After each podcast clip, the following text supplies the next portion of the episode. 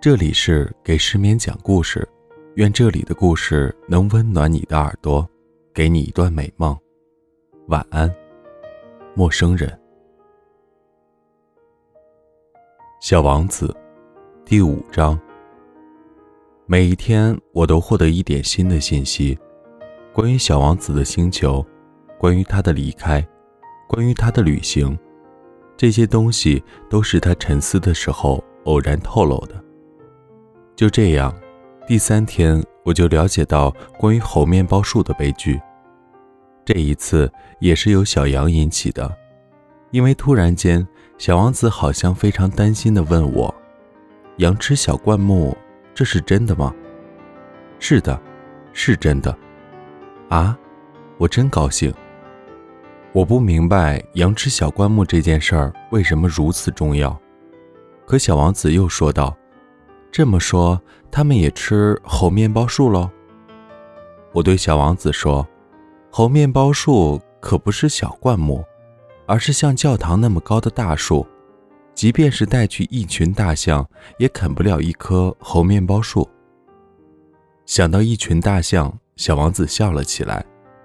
那可得把这些大象一只一只的摞起来。他很有见识地说：“猴面包树在长大之前。”开始也是小小的，不错。可是为什么你想叫你的羊去吃小猴面包树呢？他回答我道：“哎，这还用说？似乎这是不言而喻的。可是我自己要费很大的心劲才能弄懂这个问题。原来在小王子的星球上，就像其他所有的星球上一样，有好的植物和坏的植物。”因此，好的植物结好的种子，坏的植物结坏的种子。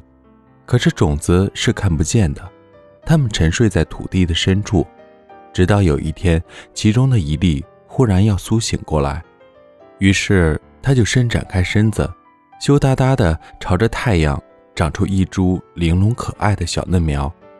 如果这是小萝卜或者是玫瑰的嫩苗，就让它自由地生长。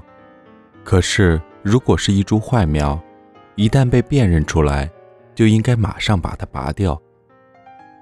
在小王子生活的星球上，有些非常可怕的种子，那就是猴面包树的种子。在那里的泥土里，这种种子多得成灾。而一棵猴面包树苗，假如你拔得太迟，就再也无法把它剔除干净，它就会蔓延到整个星球。它的树根就能把星球钻透。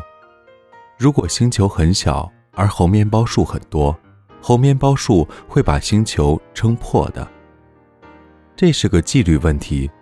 小王子后来向我解释道：“当你早上梳洗完毕以后，必须仔细地给你的星球梳洗，必须规定自己按时去拔掉猴面包树苗。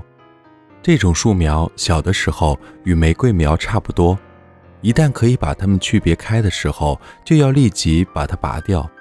这是一件非常乏味的工作，不过很容易做。有一天，他劝我用心地画一幅漂亮的图画，好让我家乡的孩子们对这件事有一个深刻的印象。他还对我说，如果将来有一天他们外出旅行，这对他们是很有用的。有时候，人把自己的工作拖到第二天去做，并没有什么妨害。但要遇到拔猴面包树苗这件事，那就非造成大灾难不可。我知道一个星球上面住着一个懒家伙，他就放过了三棵小树苗。于是，根据小王子的说明，我把这个星球画了下来。我从来不大愿意以道学家的口吻来说话，可是猴面包树的危险大家都不大了解。如果一个人迷路来到一颗小行星上，他很可能遇到这样的危险，而且危险非常之大。因此这一回，我贸然打破了我这种不喜欢教训人的惯例。我说：“孩子们，要当心那些猴面包树呀。”为了叫我的朋友们警惕这种危险，他们同我一样长期以来和这种危险接触，却没有意识到它的危险性。我花了很大的功夫画了这幅画，我提出的这个教训意义是很重大的，花点功夫是值得的。你们也许会纳闷儿，为什么这本书中别的画都没有这幅画那么有气势呢？回答很简单，别的话我也尽心而为了，却没能成功。当我画猴面包树时，有一种急切的心情在激励着我。